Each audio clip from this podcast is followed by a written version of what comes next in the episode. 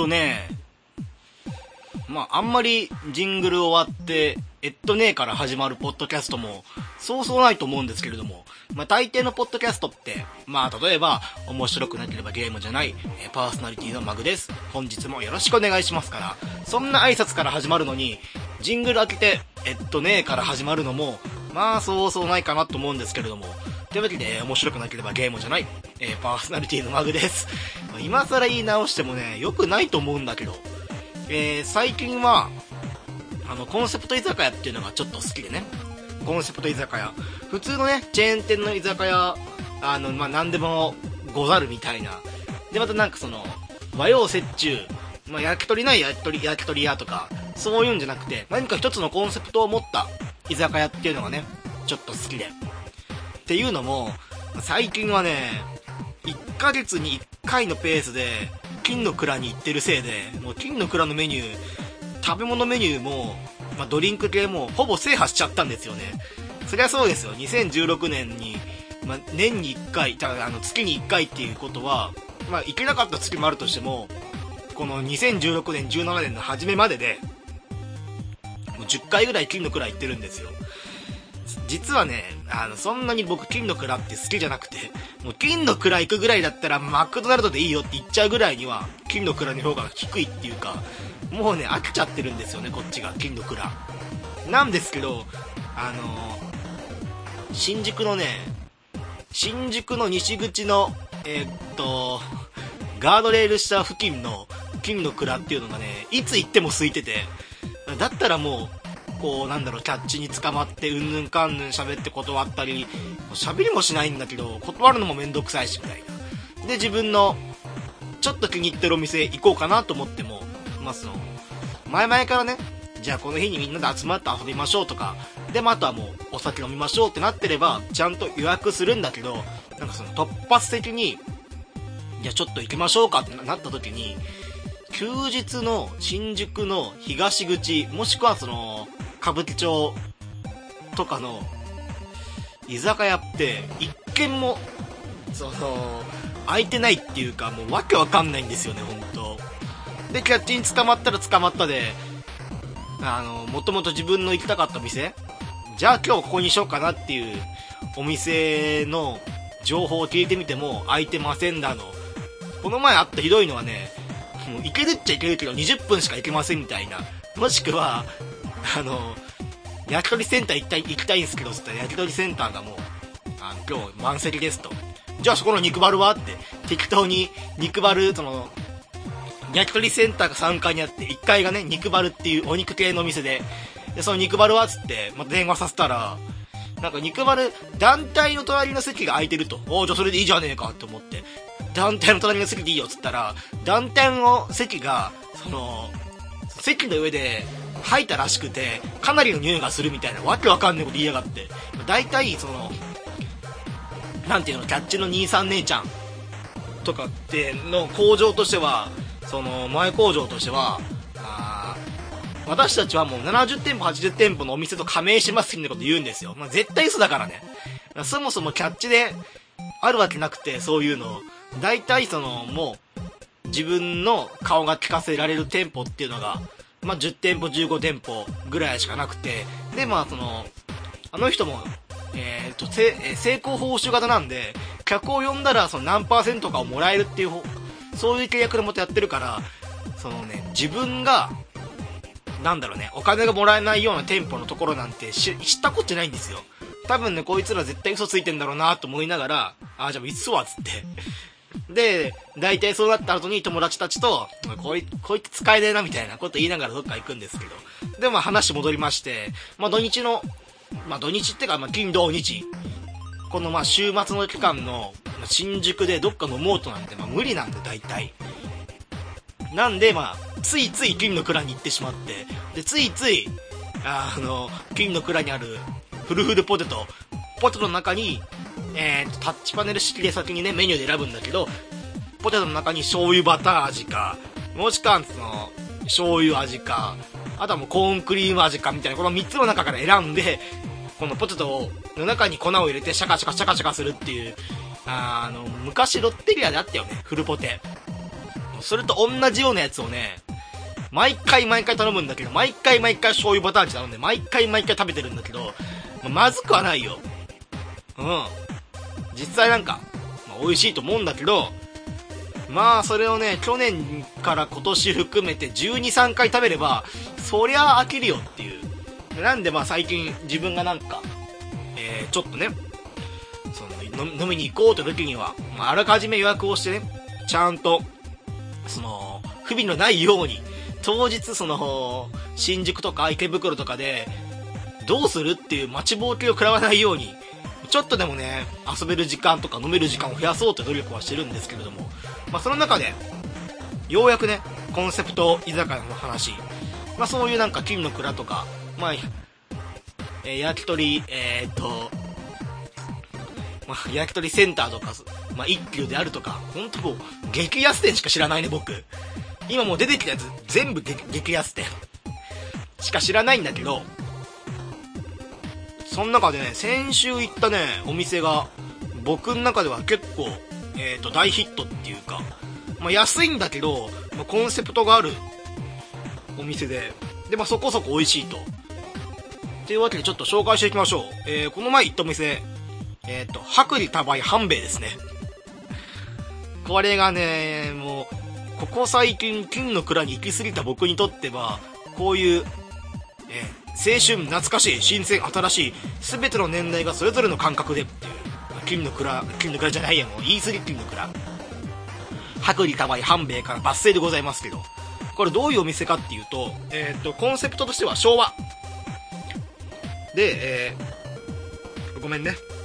えー、お店の雰囲気も、その壁紙、えー、壁に貼ってある壁紙とかが、わざわざ多分ね、こういう昭和のポスターってどっかから入手っていうかそういう、なんだろうね、専門で売ってるお店があるのかなっていうぐらい、その壁に貼ってある、えー、っと、その壁紙の色あせてる感じであるとか、あからさまなも昭和のイメージ。うん、例えばその、漢字とカタカナで書かれてあるようなポスターであるとか、もう、なんなんていうのね、右から左に読むようなポスターとか、あとはもう昔の昭和の、ザ昭和の映画っていう感じのポスターが貼ってあったりとか、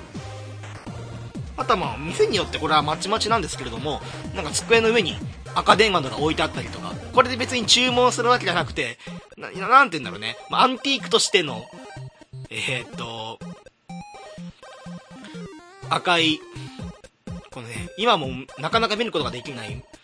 この番号のところをくるくる回す形での、えー、電話であるとかね。あとね、この薄利多売半兵衛、座敷席にはね、ちゃぶ台が置いてあって、なんかテレビとか置いてあったりとかするっていうような、そういうコンセプト的にもあるんですよね。まあそういう雰囲気の店なんで、まあ、例えばその、テレビとかのドラマの収録であるとか、あとは再現 VTR、この40年前、50年前に、この偉人たちはこんなことを話しましたみたいなところで使うような、その、なんだろうね、もう、テレビ局ももう不景気なんで今、自分でセットを用意するのも大変だっていう。なんで、実際にあるこういう、昭和のイメージの、えっ、ー、と、居酒屋とかを借りて、で、そこで撮影をするみたいなこともね、今結構あって。で、まあ、現にね、薄利多売半兵衛の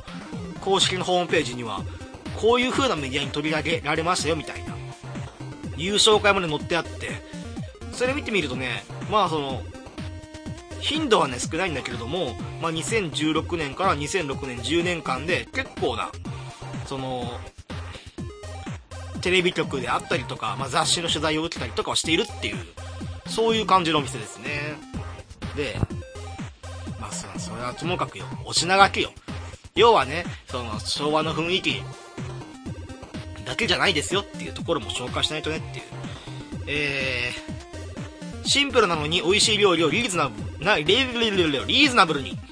えー、薄利多売をモットーに美味しい串焼き料理をはじめ、様々な当店自慢の料理を安くお客様に提供しておりますと。薄利多売半兵衛で味わう、樽生と焼き物の組み合わせはより美味しいと言っていただけるよう毎日精進しています。駄菓子屋の定番カレーせんべいやお好みあられなど幅広いジャンルのメニューなどもご用意して皆様をお待ちしておりますともともとはねその日っていうのがこれね、実は自分が予約したお店じゃなくて、もう、この前も会社の飲み会があって、その会社の飲み会にも僕が幹事の会社の飲み会があって、これが、まあ、疲れたと。もう本当に、もう本当に疲れたっていう。人数は、その、なんだろうね、なんて言うんだろうね。うちの自社の社員だけを呼ぶはずだったのが、協力会社さんも呼ぶことになり、あれ、この人協力会社の人だったよねっていう人にメールを出し忘れ、その人に直接話をし、じゃあ夜勤メンバーも誘ってないよってなったら夜勤メンバーの、その、協力会社の人も誘い、そうなるとお店の予約の人数も変わり、直前で誰かが来れなくなり、で、当日、当日当日になって、仕事が忙しすぎて、その、居酒屋の開始時間に半分も満たない人数しか集まれないみたいな。そういうこともあってイライラしたんですよ。2週間ぐらい前。なんで、そのに、その友達と、スカイプで通話しながら、もう、ほら、楽しくお酒が飲みたいっていう開口一番で、おいお前、俺楽しく酒飲みてんだおい。明日暇だろお前。時間よこせっつって。無理やりね。僕も漢字力あるんで、漢字力。お前とお前とお前とお前、明日の18時に池袋に来いって泥酔しながら僕は行って。で、朝起きたら、もう泥酔してたせいなんかな。誰かを誘ったっていうこともすっかり忘れてて。で、結果なんかスカイプのチャットのログと、当日の15時ぐらいに、で、どうすんのっていうチャットから、あの、LINE のメッセージで、ああ、そうだ、みたいな。そういや、俺昨日そんなこと言ったな、みたいな。暴君ですから、もう僕は。王様ですから。王座に座って、お前とお前とお前とお前さっさっさと来いみたいな。で、朝になったらなったで、すまん忘れた忘れていたみたいなことを言うっていう。だいぶ最悪な感じで。で、まあ、薄利多売半兵衛っていうお店があるよ、みたいなことを教えてもらって、あのね、じ、実はね、薄利多売半兵衛、僕、行った時には、すごいがっかりして、あの、ここは俺の思ってたお店じゃないな、みたいな。これなんでかっていうと、もともと僕どうしたいかっていうと、その、昭和の雰囲気のある駄菓子屋のね、駄菓子屋居酒屋みたいなところで、そのね、例えばその、昔のね、おもちゃとか遊びながらお酒を飲みたいなと思ってたから、あの、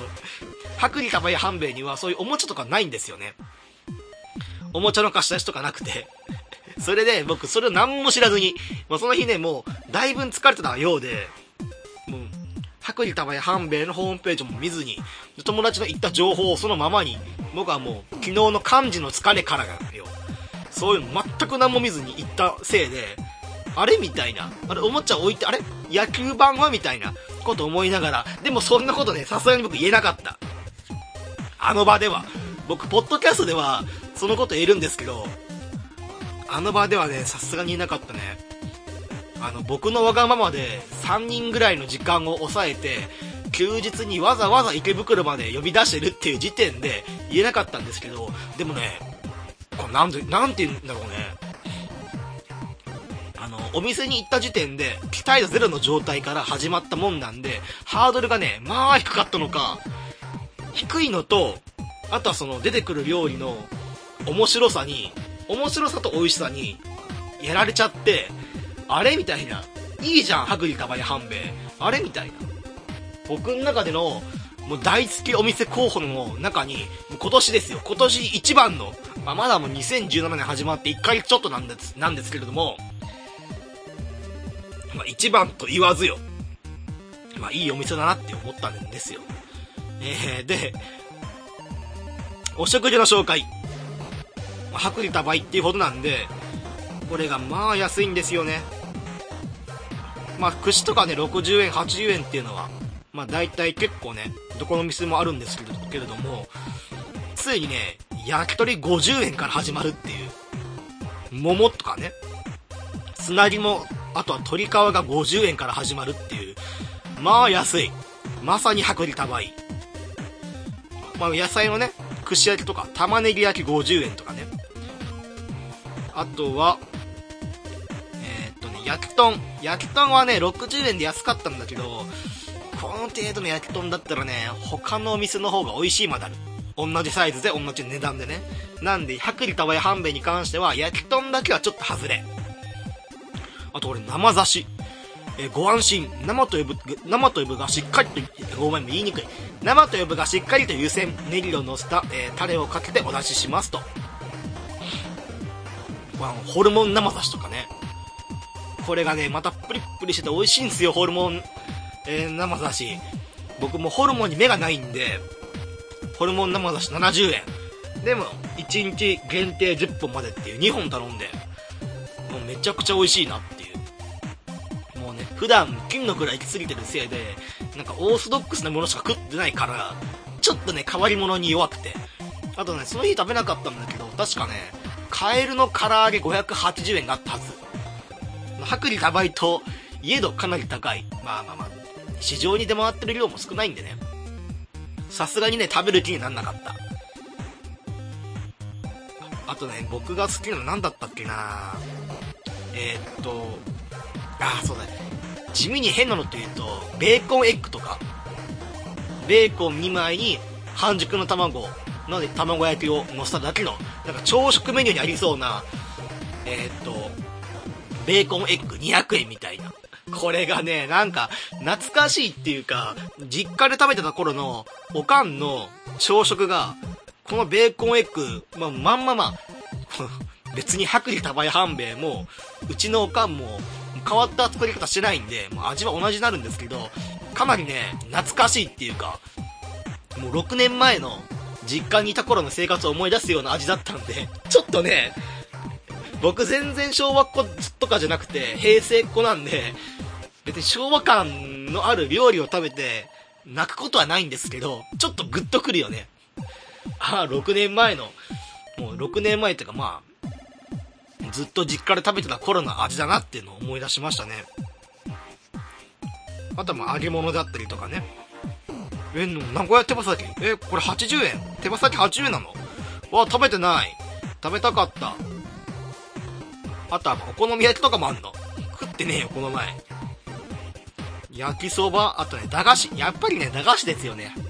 あの、もともと駄菓子居酒屋に来て、つって言ったのに、駄菓子を食べないと何たることやって思ったんで、まあ、駄菓子食べたんですけれども、まあ、駄菓子は駄菓子ですよね。だって今やね、コンビニでも、たまにね、あるのが、えー、コンビニで、コンビニになんかその駄菓子コーナーっていうのが作られているほど、まあ、最近、まあその、駄菓子っていうのもね、あんまり駄菓子屋さんもなくなっちゃったからね、昔ね、小学校の時によく、駄菓子屋によく行ってさ、平成の12、3年とかか僕が小学校の時って。その頃、15年ぐらいかに、友達の赤松くんとね、よく、200円玉を持って、200円で、その駄菓子屋で合流して、で、えー、っと、また赤松くんのお家に戻るみたいな、そんな生活をね、小学校の時よく繰り返してて、よく食べたらなんだっけ、モロッコヨーグルトとかね、モロッコヨーグルトとか、あとは何だったっけな、なんかくじ付きのガムっていうのがあって、箱にできた、そのガチャガチャみたいのを、その、ガムの、えー、っとね、押し出しボタンっていうか、このボタンを押すとガムが箱の中からこの紙箱の、紙箱でできた、紙箱でできた、言いにくい。紙箱で、にで、紙箱ででき、ポッドキャストやめろもう、え、紙箱でできた箱の中からガムが出てきますよっていう。で、その色によって、その、景品っていうか、これは何円分のお菓子をプラスで買っていいですよっていう。まあ、白だったら別にプラスマイナス0円とか、黄色で20円とか、赤で50円とか、でなんか、他になんかレアな色が出ると300円ぐらい買っていいですよっていう。我々もえーと、その駄菓子で使えるお金が200円ぐらいだったんでこれ1回50円とかしたはずなんだよね確か。っていうことは所持金の4分の1を使ってこのガチャガチャを回すっていうなかなかないよね。今今で言うと僕の貯金の4分の1を切り裂いてこのガチャを回すっていうそんなね、リスキーもできないからね。しかも味は、そんなに美味しくないガムっていう。よく回しましたね。結局なんか300円の、その、特殊な色のガムは出なかった記憶あるわ。絶対あのババア抜いてたよ、先に。買って先に300円のやつだけ、ババアの口に含んで食って、で、あとは店に出すみたいな絶対やってたはず。で、あの、きなこ餅ね。あ、きなこ棒か。きなこ棒とかね。やってましたね。懐かしい。そういう懐かしい思いをしながらね、駄菓子食ってて。あと飯塩結びが50円みたいな。これね、あと薄利多売半弁に言えることなんだけど、注文してから来るまでが結構時間かかるんですよね。スピードメニューっていうのが、まあ、あんまりなくて、もう、じ、できてあるもの？おでんとか？あとはもう、野菜とかはすぐ来るんですけど、揚げ物とか、ご飯とか、そういうのは全然出てこなくて、なんでかなと思ったら、コロッケが届くんですけど、あのね、コロッケね、来た時からもう湯気が立ってて、揚げたてのものを毎回毎回厨房で作ってて、で、おむすびに関しても、もう注文が入ってから、おむすびをね、結ぶ。今だったらまあその、おむすび、おむすび、えー、結ばすみたいな、その型の中に、おむすび型の型の中に、ご飯を詰め込ん、詰めて、あと押し出すみたいな、そういうのもできてるから、あるから、まあ別にいいのかなみたいな。いいのかなっていうか、その、出来たて熱々のものを提供するっていうのが、結構半兵のいいところなんで、普通に美味しいんですよね。まあ飲み物に関しては普通ですよ。あ、日本酒なんか銀霊がありました、銀霊。秋田県の銀霊。そのぐらいなんですよね。あんまりね、あの、日本酒って僕、そ、外、えー、えっ、とね、居酒屋でしか飲まないんだけど、外でね、うん、なんていうの？例えば金の蔵だと日本酒を選ぼうとしても、えっ、と、熱燗か、冷やかみたいな。で、どこの銘柄かをね、明記しないっていう、これがね、もう怖くて怖くて頼めないんだけど、まあ、ちゃんと書いてある分には、いいんじゃないかなと思って、この秋田県リンデレ290円。あとはもうなんか、下町の、下町の味、謎杯、闇杯。えー、なぜあの店のチューハイは美味しいのだろうかっていうわけわかんないチューハイとかを扱ってたりして、僕もこれ頼んだんですけど、なんて、なんて言えばいいんだろうな、マジ。全然わかんなかったりとかしましたね。まあ、とはウイスキー。え、何これ。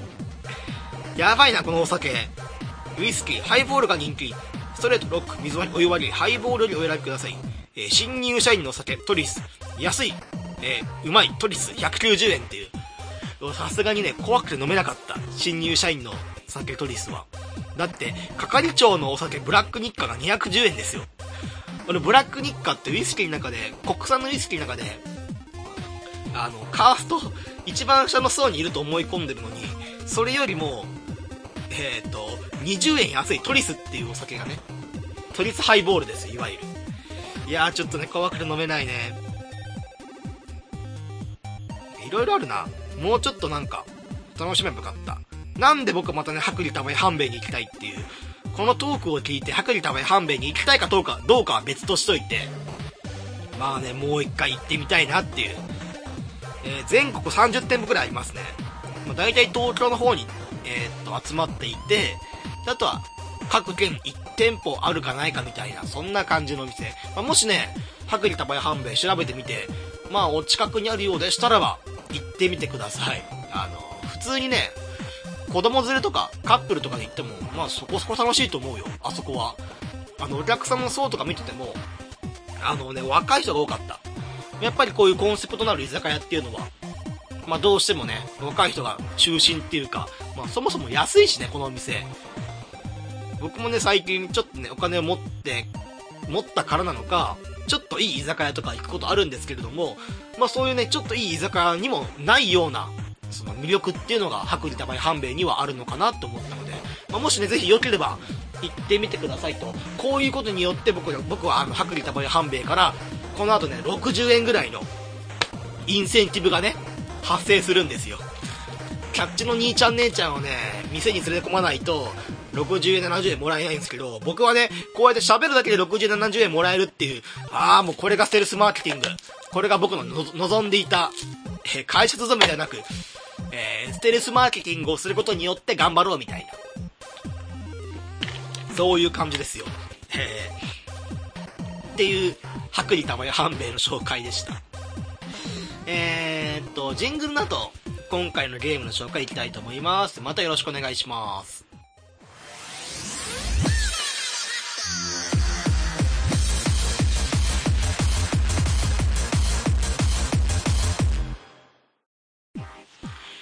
えー、ジングル開けまして、また改めてよろしくお願いしますと。えー、今回紹介するタイトルなんですけれども、こちらです。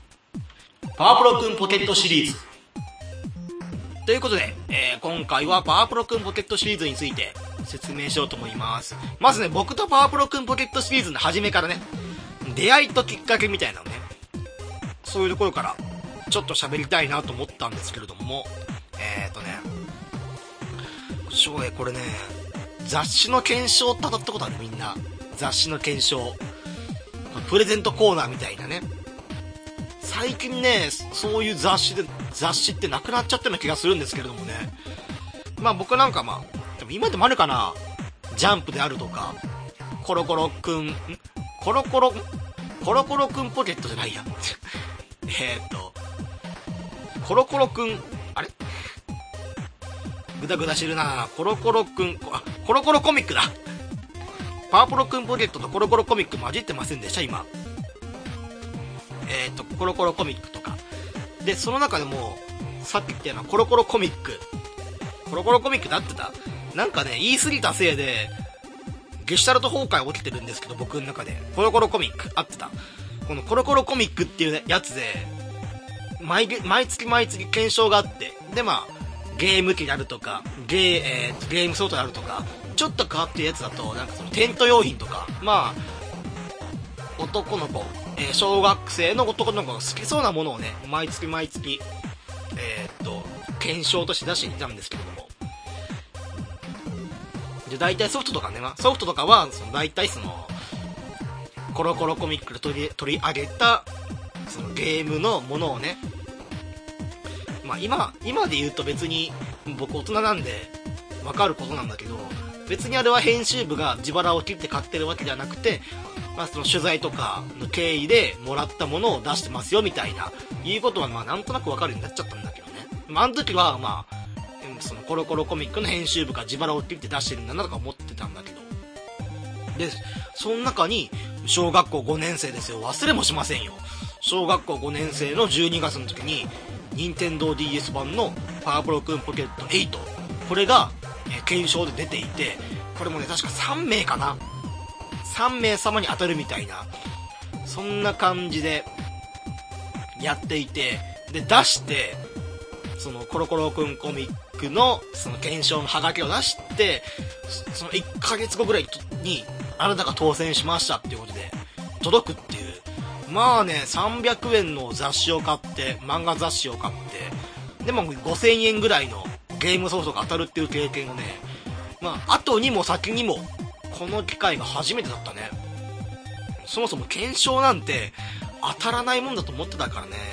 昔電波少年で芸人のナスビかな今は結構俳優としても活躍してるけど、ナスビが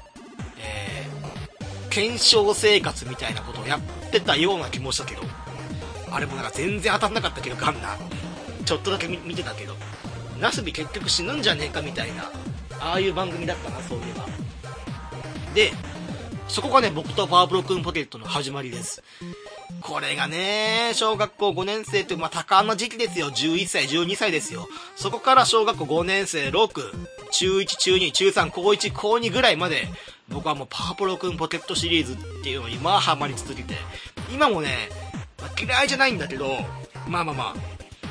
後々それは喋りましょう。で、このね、多感な時期、思春期に入る時期じゃないですか。その時期に、これパワプロくんポケットのシリーズをね、知ってる方なら、まあわかると思うんですけど、まあ人格歪むよね、あのゲーム。その、人格形成その、ななんて言うんだろうね。正常なステップを踏んで、その大人になっていく中で、そのまあいろんなね、まあ学校であるとか、まああとはその休日の遊びであるとか、まあ、親とか友達とかね、そういう関わりの中で、その人間の人格とかの形成っていうのはしていくもんなんだけれども、このパワープロくんポケットっていう沼にはまっちゃったことで、ちょっとね、僕の価値観もね、歪んできちゃって、それをね、24歳になってもきずってるのかなっていう、そんな感じなんだけれども、まあ、パワプロくんポケットシリーズ。これがね、えー、携帯機の、携帯機って言っても今スマートフォンとか、あるんじゃないですよ。あのスマートフォンのパワプロ、えー、パワプロくんのシリーズ、パワプロか、パワプロシリーズのやつじゃなくて、ゲームボーイから出て、そこからゲームボーイ、ゲームボーイアドバンス、で、えー、っと、任天堂 DS と、あっちの携帯機の方、任天堂の出してる携帯機の方の、まあ、元はね、そのパワプロくんっていうのが、スーパーファミコンから始まって64プレステプレステ2みたいなそんな感じで続く。あっちが正統派シリーズだとするとこのパワプロくんポケットっていうのは外伝作に当たるもののそのシリーズ作が15作あります。このね15作ある中で例えばファイナルファンタジーであったりとかドラゴンクエストもね10まで出てでファイナルファンタジーも1から15まで出て出てるんだけどドラゴンクエストもファイナルファンタジーも1作1作でそのシナリオが完結するじゃないですか。まあドラゴンクエストで言うと123がロト編であったりとかして456がまた別のシリーズでまあちょっとした関わりはあるんだあるよぐらいの。例えば123だったら実はその1、え時系列で言うと1が一番新しくて3からえー、っとね3から321っていう風に時系列が進んでいってでその1に出てきたえー、っと墓っていうのが、まあ、3では生きてる人ですよみたいなそういう伝説の勇者だったんですよみたいな。あ、アレフガルドってこんなとこにあるんだみたいな、そういうところ、ところとかで、まあ、若干のね、つながりはあるんですけれども、このね、パープロくんポケット、このゲームボーイから出て、で、任天堂 DS まで続くシリーズ、これ実は全部のシナリオの歴史っていうのがあって、ドラゴンクエストとかね、ファイナルファンタジーとファファイナルファンタジーとかって結構時系列っていうかその歴史とかって続かなくて、あのー、パワープロくんポケットで言うと、パワープロくんポケット2の頃の伏線が、後の8とか9とかで回収されるみたいな、その、その伏線10年越しに回収したかみたいなところもあって、実際なんか、ストーリーが深いっていうか、あの、変に凝りすぎちゃってるせいで、もうそのせいでなんかコアなファンを作り出しちゃったりとか、で、あまりにも怖すぎて、一作だけやってすぐ離れちゃう人もいるんだけれども、まあそんなパワープロくんポケット、これもね、人格歪む理由っていうのがあるんですけれども、えー、最大の特徴がね、一応今回もね、ゲームカタログアットマークウィキから、これをね、見ながら、パワプロくんポケットの話していこうと思うんだけれども、え最大の特徴シナリオ。野球ゲームのはずなのだが、野球ゲームとは思えないあまりにもぶっ飛んだ展開で進むのがパワープロ、えー、パワポケ最大の特徴である。一生懸命野球の練習をして優勝ハッピーエンドなど、という、えー、普通の明るい野球ゲームのシナリオなど、パワーポケでは存在しない。いや、正確には、確かにそういう流れが静止だが、えー、間違いなく野球と関係ない大事件に主人公が巻き込まれるで、えー、野球どころではないと。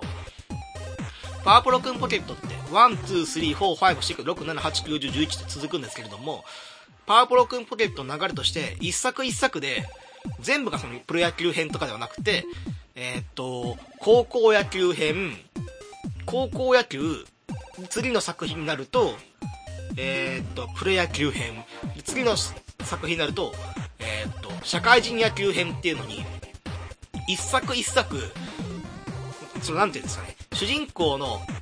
プレイしているっていうか、その環境がね、かなり変わってしまうゲーム。まあ、その、そういうのを活かしていろんなシナリオを作ろうっていうのが、パワープロくんポケットの最大の魅力なんですけれども、でも15作あるっていうことは、この高校野球編、高校野球編、えー、1作目、で、2作目がプロ野球編、で、3作目が、えー、社会人野球編っていうのを、えー、シリーズが15作まであるんで、これ5回繰り返せるんですよ。っていうことは、毎回毎回同じシナリオだと、毎回毎回同じことになってしまうなっていうことを危惧してなのか、えー、このパワープロくんポケットのシナリオっていうのは、かなりどぎついものになってます。えー、読むよ。世界を裏から牛耳ろうとする組織と戦う、神隠しの呪いを解くために残された時間を翻弄する、ぶつかった拍子に相手と体が入れ替わり、順風、えー、満、え、重風満風な人生からどん底、時間犯罪者を追いかけて未来からタイムスリップ、正義の味方を名乗るヒーローの不正義を暴くための対決、テロ組織の陰謀を阻止するために、えー、犯人を追う。えー、これが全て歴代主人公のうち誰かの説明になるっていう。主人公がね、どうもおかしいんですよね、このシリーズ。まあ、さっき言ったように、その、世界の裏を牛耳ろうとする組織と戦ったりとか、ね。えー、時間犯罪者を追いかけ未来からタイムスリップ。これもオープニングで言われるんですよね。時間タイムスリップ、えっ、ー、と、時間犯罪者がいるんで、そのタイムスリップとして、主人公がタイムスリップして、未来から来た、来て、で、その、これ社会人野球編なんですけれども、この、えっ、ー、と、町工場で作られる、後々未来を、その左右するようなものが開発されるから、それを盗み出す、その時間犯罪者がいるんで、もうそいつを捕まえようみたいなのを、そっから始まりで、で、その流れで、そのみんなと馴染むために野球を始めますよみたいな。で、この町工場っていうのが借金まみれで、その借金の返済を伸ばすために野球で勝って、なんとか借金取りから、その、ちょっと、もうちょっと返済期限を待ってくれないかみたいなことをやりつつみたいな、そういうシナリオだったりとかね、するんで、まあね、まあね、このパワプロくんポケットシリーズ1から15まであるんですけど、マンネリっていう言葉がないですね。1作目から15作目まで全部なんかね、新しいことやってくれるんで、そこに関してもね、めちゃくちゃ面白い。えー、主人公以外のイベントでも、復讐、寝取り、二股、自殺、拷問、呪い、八百長、謹慎愛、麻薬中毒、人体実験、ドービング問題、精神崩壊、サイボーグ、クローン超能力、テロ、巨大ロボット、企業間戦争、経済戦争、タイムパラドックス、人類の間引きと何でもあり。これもね、本当です。これもね、あの、この、ウィキっていうのはアンサインクロペディアとかじゃなくて、冗談を書くようなページ、ページじゃなくて、こういうゲームがありますよっていう紹介するようなウィキなんで、これはもう全部本当です。なんかここまで、その書いておいて、ネタバレが一切ないのも、このゲームカタログウィキのすごいいいところなんだけれども、これもね、あるんですよね。まあ聞いたことあります？野球ゲーム。むしろ、普段その iPhone とかスマートフォンで、このパワープロくんのアプリやってますよとか、もしくはそのゲーム機の方でパワープロくんの方やってますよってそういう風なプレイヤーから言わせて、プレイヤーがいたとして、パワープロくんポケットやってないとしたら、このシリーズの、こんなことやってますよっていうのが、ありえないっていうか、むしろなんでの一言しか出ないと思うんですよね。僕もね、久しぶりに、このパワープロくんポケット紹介するにあたり、このゲームカトリックウィキをね、久しぶりにね、読んだんだけれども、俺もね、なんでってなっちゃうからね。だけど、うまく繋がってくるのよ、来るのよ、ゲームやってると。えー、もう一度確認するが、これは野球ゲームであると。どう見ても野球ゲームとは思えないようなシナリオによって、パワーポケのサクセスは進んでいくと。はい。ただね、狂った展開多いんですけど、ただね、そのぶっ飛んでるだけじゃなくて、一つ一つが、ちゃんとうまくまとまってるんですよね。パワープロくんポケットのシナリオライター陣っていうのが、5人か6人いるんですよね。5人6人の中で毎回毎回話し合って、こうしましょう、ああしましょうって話を合わせて、で、その各イベントごと、その各彼女イベントごとに、どういうことをやりますみたいなことをやって、うまくね、話を合わせていくんで、結構ね、あの、ライターさんとかも、まあ、このパワープロくんポケットシリーズ、1から15まで全部関わってる人もいるぐらいなんで、やっぱりね、このパワープロくんポケットのシナリオ力っていうのは、めちゃくちゃ高いんですよね。なんか、ちょっとしたそこら辺のギャルゲーなんかよりかも、パワープロくんポケットの、えー、彼女イベントの方が面白いよ、と言われるぐらいには、このパワープロくんポケット、かなりね、ぶっ飛んじゃってるので。で、えーと、次何紹介しようかな。えーと、下ネタも多いんだけど、ここは下ネタはいいや。子供にはわかんないネタ、ブラックジョーク、遠回しな、えー、危ない描写などがふんだんに、えー、っと、盛り込まれていると。まあ、これはいいですな、ちょっと。彼女イベント。えー、っとね、やっぱりね、野球選手、まあ、高校野球とかもね、マネージャーとか、そういう風なものと、まあ、その付き合ったりとか、男女関係あったりとか、無風なね、青春ですかね、これも一つの、薄利多売半兵衛から抜粋でございますけども、これも青春ですと。なんで、これはね、本家の方にもありますよ。えー、本家のパワープロくんの方にも、彼女イベントっていうのがあって、マネージャーとかね、そういうのと付き合うみたいなイベントがあるんだけど、このパワプロくんポケットのね、彼女イベントもね、えー、まあ、彼女ったら彼女なんだけれども、うーん、みたいな。えー、作品には必ず、必ず6人ほど彼女にできるキャラが存在し、イベントを上手に消化していけば、え、彼女にすることができる。だがしかし、この彼女シナリオが異常に濃い。また読みますよ。長いですよ。えー、幼馴染クラスメート、マネージャーはもちろん、妹、義理、えー、実の妹、孫、えー、女子高生、中学生、で、いずれも社会人野球編、え、ツンデレ悪の組織の団員、サイボーグハンター、お嬢様、え、おかみ、未亡人、巫女、ヤクザの箱入り娘、ストーカー、犬、女社長、忍者、怪盗、精霊、幽霊、宇宙人、戦闘用人造人間、生物兵器、最終兵器。えー、これが、えー、パワーブロックポケット1から15の中で攻略可能な彼女の、まあ、軽い説明ですね。一番やばいのはね、中学生、かっこいずれも社会人編っていう、社会人編で中学生を彼女にすることができるっていう、え言い忘れたんですけど、このゲーム 0A です。えー、全年齢対象の、1から15まで全年齢対象という、えー、かなりちょっとやばいような、えー、ことが書かれていますと。えー、当然、シナリオも普通に進むわけでなく、本編以外に様々な事件や困難が発生する。あまりにも濃すぎて一体何のゲームをしているかわからなくなるのはよくあることと。いうわけで。ね、この彼女イベント、実はね、このパワプロくんポケットって最初のに触れたんですけど、けれども、毎日毎日真剣に、その野球の練習、筋トレであるとか、走り込みであるとか、もうバッティング、守備練習をしていても、別にね、野球上手くなんないの。いや、上手くなるよ。上手くなりはするんだけど、このオール A の選手を目指そうと思ったら、彼女と遊んでる方が効率よく、そのオール A になれるっていう。で、しかも、パワーブロックンポケットには特殊能力っていうのがあって、この彼女イベントをこなすことで、その、彼女を攻略すると、うん、その、なんだろうね、かなり強い選手になるための、その特殊能力っていうのが、その彼女からもらえるっていうのがこのパワーブロ君ポケットシリーズでよくあることなんで、えー、ぜひともね、彼女と遊んで、彼女のイベントを全部終わらせる方が強い選手ができやすいっていう。で、野球の練習はほとんどしないみたいな。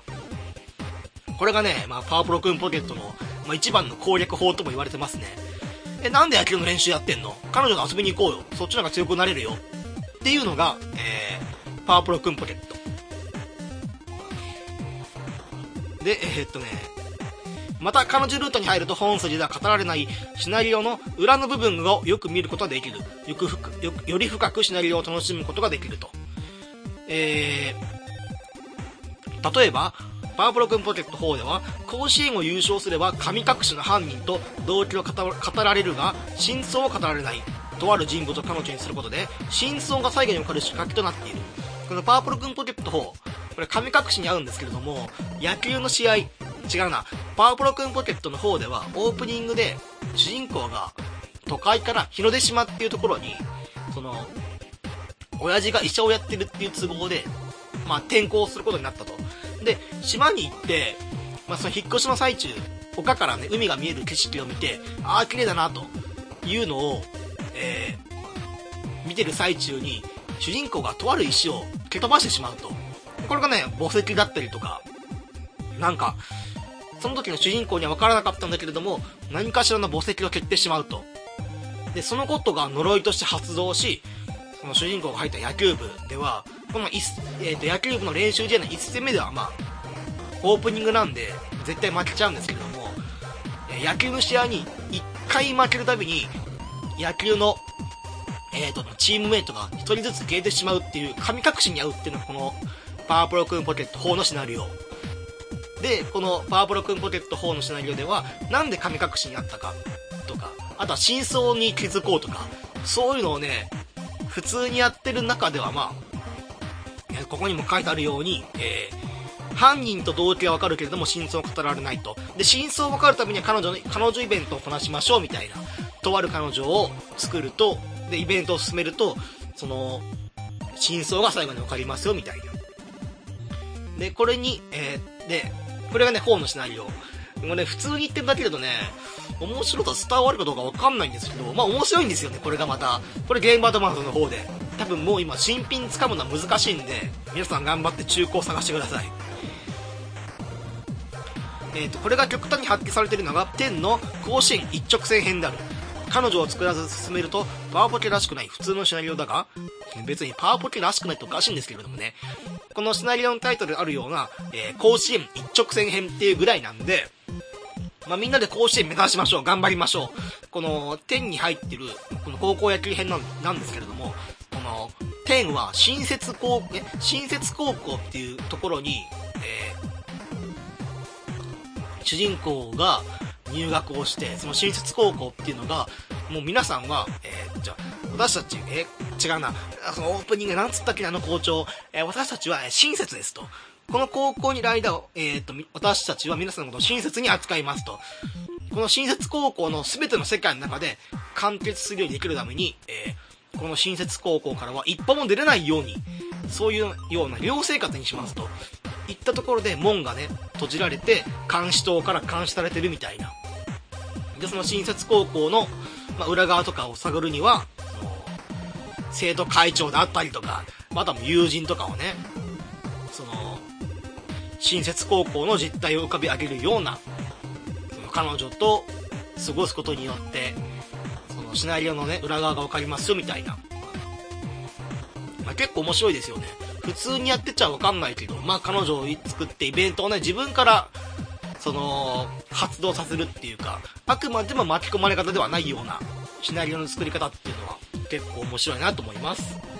思い、思いますじゃないかな、僕も。で、えー、次。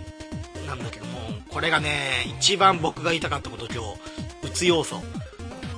最初にね僕言ったと思うんですよね。このパワープロくんポケットっていうゲームに出会って人格が歪んだっていう。まさにその通りで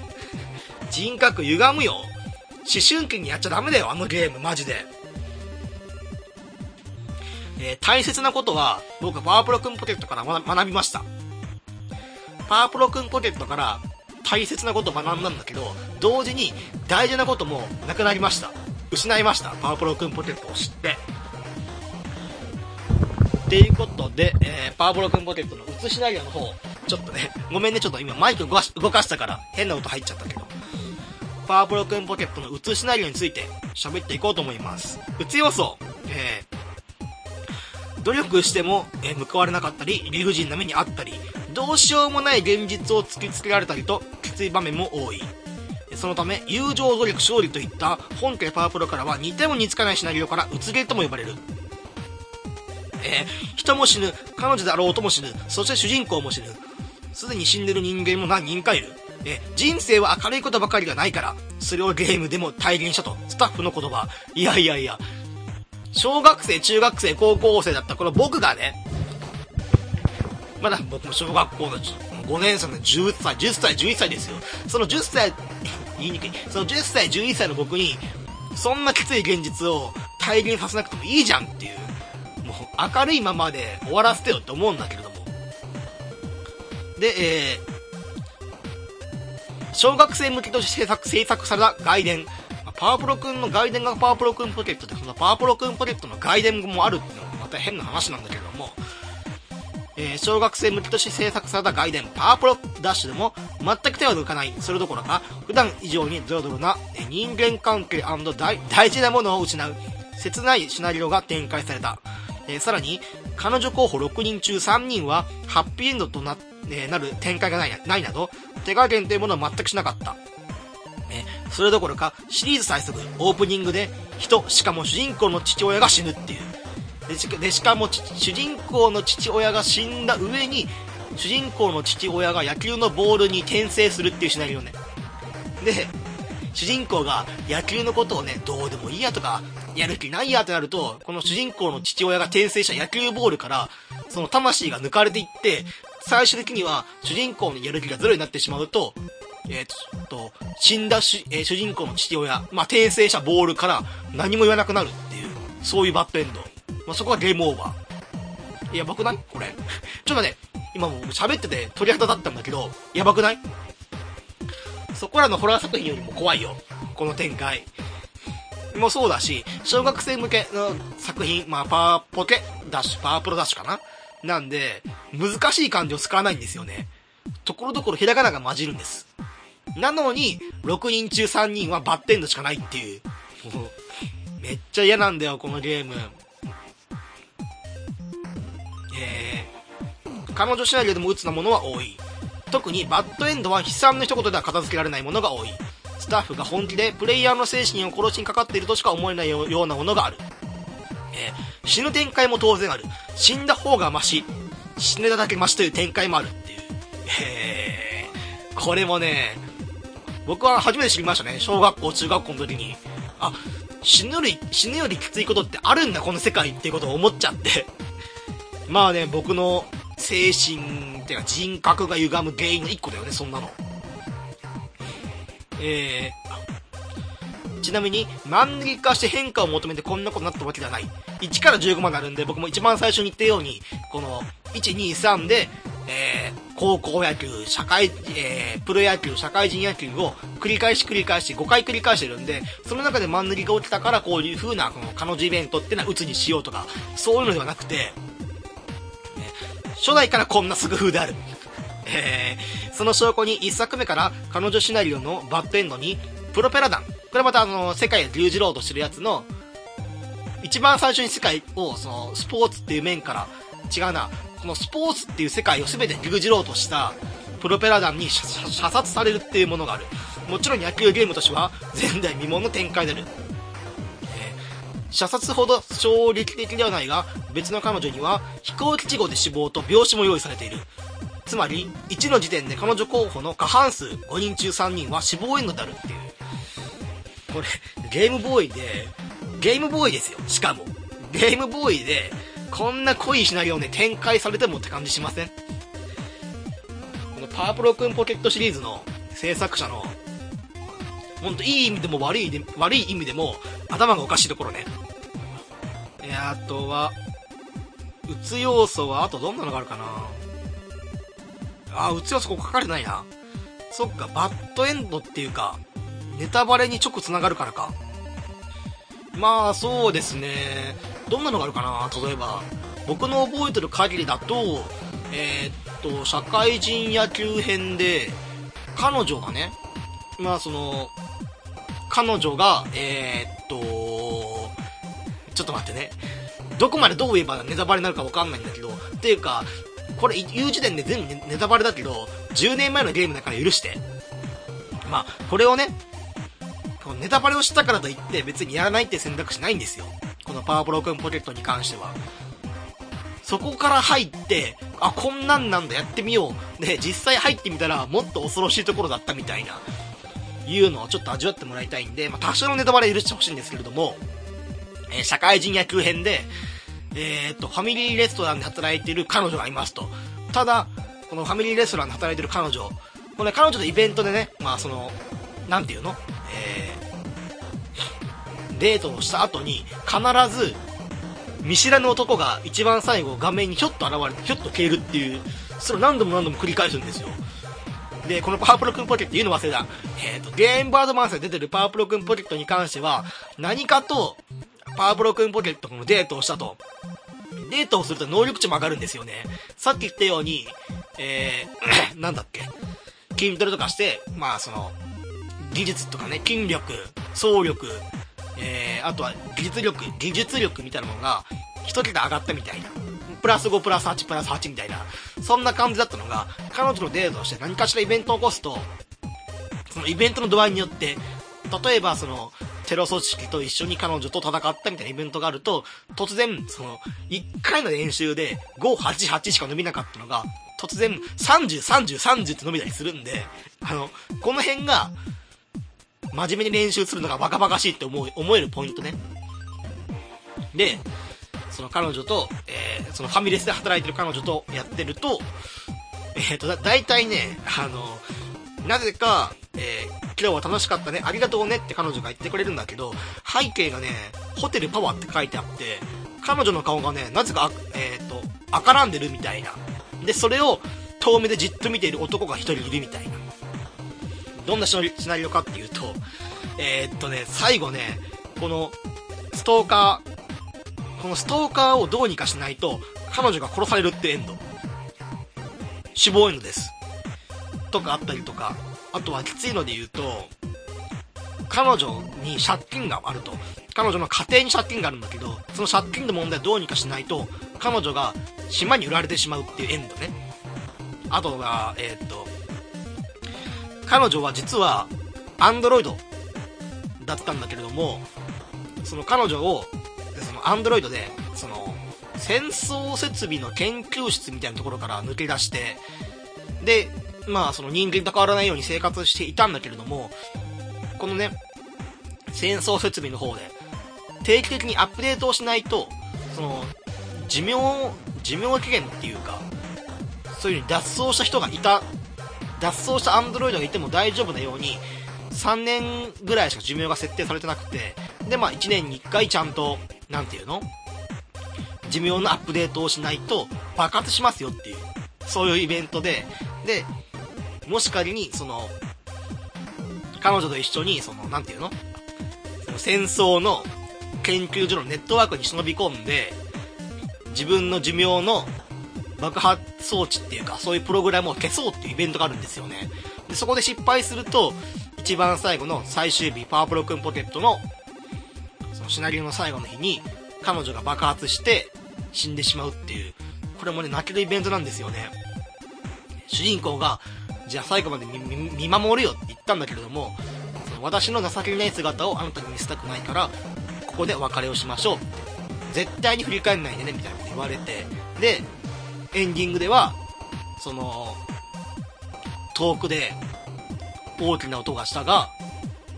俺は決して振り返ることなく、この街を旅立ったみたいな。そんなエンディング。あれなんか急に寒くなったみんな。寂しくなったかなみんな急に。そんな感じのものがあったりとかね。えー、あとなんかもう一個くらいあるかな。えー、小学生なんだけど、えー、社会人野球編ね、これ。小学生なんだけれども、別にこれは彼女とかじゃなくて、一応候補としてはあるんだけれども、まあまあ、友達みたいなね、感じで。で、その小学生なんだけれども、重い病気を患ってると。で、主人公が300万円貯めて、300万か ?500 万か忘れた。その、300万円貯めて、とある期限までに、その女の子の両親にお金を届けないと、エンディングでは、えー、墓、墓を前にして、ごめんなって。俺がもっと解消があれば、君のことを救えたのになと。言って俺エンディングでみんな、笑って みんな笑って。僕ね、あの、実際ゲームやってるんで、えー、っとあの、もう今喋りながら泣きそうな目をしながら今喋ってます、全部。嫌なことを思い出しながら。ああ、嫌なことで思い出した。えー、っと、思い出しながらか。で思い出しましたね。えー、っとね、テロ組織の 難しいよまた。社会人野球編で、テロ組織の一員だった主人公なんですけれども、どうも敵対してるね、アンドロイドの勢力と付き合ってるっていうのを、その、主人公が所属している組織にバレてしまうと。で、主人公はアンドロイドって気づいていません。ただ、主人公のその仲間たちは全部気づいてるんで、それをこっそりと、その、アンドロイドであるやつを消しかけようと、消そうと、する際に、消して、主人公も助けに行けれなくて、消しちゃって、で、そのついでによ、その彼女が、消す前か、消す前、直前になって彼女が、その辛い思いをさせたくないからっていう理由で、最後のアンドロイドの力を使って、主人公の、その、その彼女との記憶を全部消すみたいな、そういうイベントもあって、で、主人公が、えー、っと、まあ、その、いろいろあって倒れちゃったんでね、その、戦闘に巻き込まれて倒れちゃって、で、気づいたら、実質に戻ってたんだけれども、そこで、まあ、その、パワプロくん、えっ、と、パワプロシリーズと矢部くんね、メガネ一族に、その、助けられたっていうか、あんたずっと廊下で寝寝てたでやんすよ、みたいな。運んどいてたやんすよって言うと、主人公が泣き始めて、えー、っと、何か大切なものを失ったけど、何かが、何かを、え、何を忘れたかを思い出せないっていうのを言うと、その矢部くんが、まあ、その人間は忘れていくいけるから、えー、人間が忘れていられるから生きていけるんでやんすよっていう、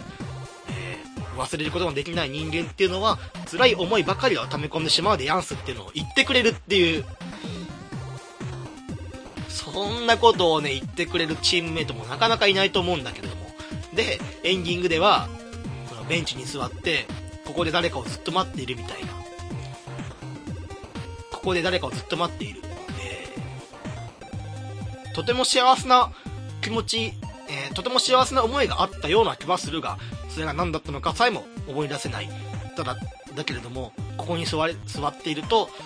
誰かがまた来て、えー、来てくれるような感じがするんだ、みたいな。そんなエンディング。どうよ？あまりのうつさ加減に、なんか言葉がね、たま、えー、時々言いよどんじゃうようなこともいっぱいあるんだけれども。まあ、ただね、打つ要素だけじゃないんですよ、パワーポケって。彼女が囚われればチームメイト全員で突撃をして、黒幕とは殴り合い、あるいはロボット戦や銃撃戦によるミニゲームで決着をつけ、反乱を起こして悪の組織を壊滅させたりという熱い展開もとても多い。っていうね。えー、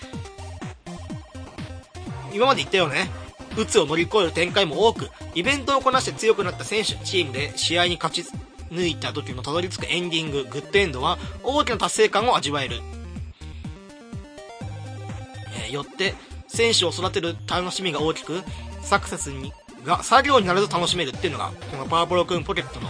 非常にね、大きなところですね。なんで僕はこのパワープロくんポケットっていうのが、えー、っとまあ、小学校の高学年から高校1年生まで、多分ね、シリーズで言うと、1、2、3、で、1,2,3,4,5,6,7,8,9,10,12ぐらいまではね、僕全部プレイします。まあ、ただ12ぐらいからね、ちょっともう話が難しすぎて、僕がついていけなくなっちゃってやってないんだけれども、えー、っと、まあ、13、14までやって、で、そこでまあ、パワーブロックンポケットの開発チームっていうのが